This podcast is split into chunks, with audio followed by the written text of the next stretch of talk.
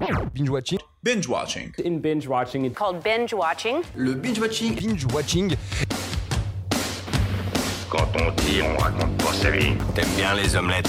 Tiens, je te casse les œufs. Écoutez Thérèse, je n'aime pas dire du mal des gens, mais effectivement elle est gentille. Je crois que ce serait préférable que tu mettes ta ceinture. Raconte. Je trouve la peau des gens avant mon petit déjeuner. Et action Bienvenue à tous et à toutes dans le nouvel épisode de Binge Watching, le podcast qui revient sur les sorties de la semaine. Sortez vos popcorns. Bonsoir. Cette semaine, je suis allé voir quatre films qui nous font voyager dans le temps. De la Première Guerre mondiale à l'ère des selfies, en passant par la Seconde Guerre mondiale, venez avec moi dans ma machine à remonter le temps. Film 1 1917 de Sam Mendes. Nous sommes en pleine Première Guerre mondiale. Enfin, je pense, vous l'avez deviné au nom du film. Bref, nous allons suivre Scott Fing et Blake, deux jeunes soldats qui se voient assigner la mission de porter un message qui pourrait sauver plus de 1600 hommes, dont le frère de Blake. Et quand j'ai dit suivre, nous allons vraiment suivre ces soldats du point A au point B, ou d'un arbre à un arbre, pour les plus observateurs d'entre vous. Et cela sans la moindre coupure. En effet, le film fait l'illusion d'un énorme plan séquence d'une heure cinquante, comme si on était le troisième soldat de cette aventure. La prouesse technique est bluffante et vous tient en haleine dès que les premiers coups de feu sont entendus. La photographie est superbe, notamment le passage dans le vieux village de nuit et sous les flammes magnifique. La musique est géniale et bien mise en scène comme lors du chant dans la forêt, et tout cela porté par un duo qui fonctionne bien, à savoir George McKay et Dane Charles Chapman. Les moyens techniques mis en œuvre sont bluffants, c'est presque 1,5 km de tranchées reconstituées nous montrant les horreurs de cette guerre. Bref, ce film est une pépite et va vous surprendre par sa technique. Film 2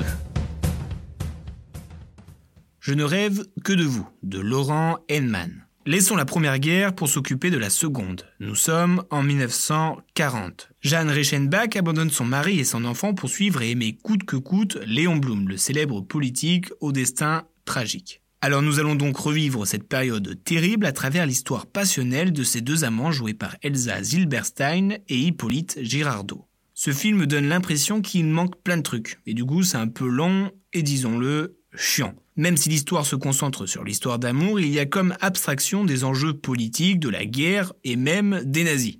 Le jeu d'acteur n'a rien d'exceptionnel et la narration du film est beaucoup trop romanesque. Il fait téléfilm sur France 3 dans le fond et dans la forme. Seul côté intéressant est le fait d'en savoir un peu plus sur la vie de Léon Blum. Mais euh, voilà. Bref, je ne vais pas rêver de Je ne rêve que de vous. Film 3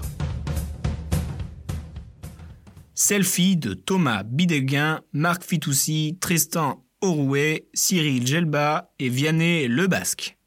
Après la Seconde Guerre mondiale, voyageons à l'époque du numérique où la technologie monte à la tête de certains. À travers plusieurs histoires et situations, nous allons voir l'impact de ces technologies numériques de l'influence du numérique sur le comportement des honnêtes gens. regroupe cinq histoires. Il y avait de quoi avoir peur car le thème abordé est clairement celui de la série mythique Black Mirror, qui est extrêmement bien faite. Alors voilà, un miroir noir à la française est un peu casse-gueule. Mais je trouve malgré cela qu'ils s'en sortent pas tant mal. Il y a forcément des histoires qui vont vous faire plus rire que d'autres, mais l'ensemble est satisfaisant, même si l'on sent une petite longueur à un moment donné. Mais les enchaînements des histoires sont assez bien faites, puisque certains personnages sont liés entre eux dans les différentes histoires. On passe quand même un bon moment avec un casting bien sympathique comme Max Boublil, Blanche Gardin ou encore Elsa Zilberstein qui laisse tomber son costume de femme amoureuse pendant la Première Guerre pour un rôle d'enseignante qui comprend rien au réseau mais qui tombe amoureuse. Bref, malgré quelques longueurs, ces cinq petites histoires s'enchaînent et se regardent plutôt bien. Film 4 Une belle équipe de Mohamed Hamidi. Après une bagarre, absolument toute l'équipe de foot de Clourière est suspendue jusqu'à la fin de saison il ne leur reste qu'à faire un match nul pour ne pas descendre de division. Le coach, qui n'est nul d'autre que Cadmera, décide sous l'impulsion de sa fille de former une équipe exclusivement féminine.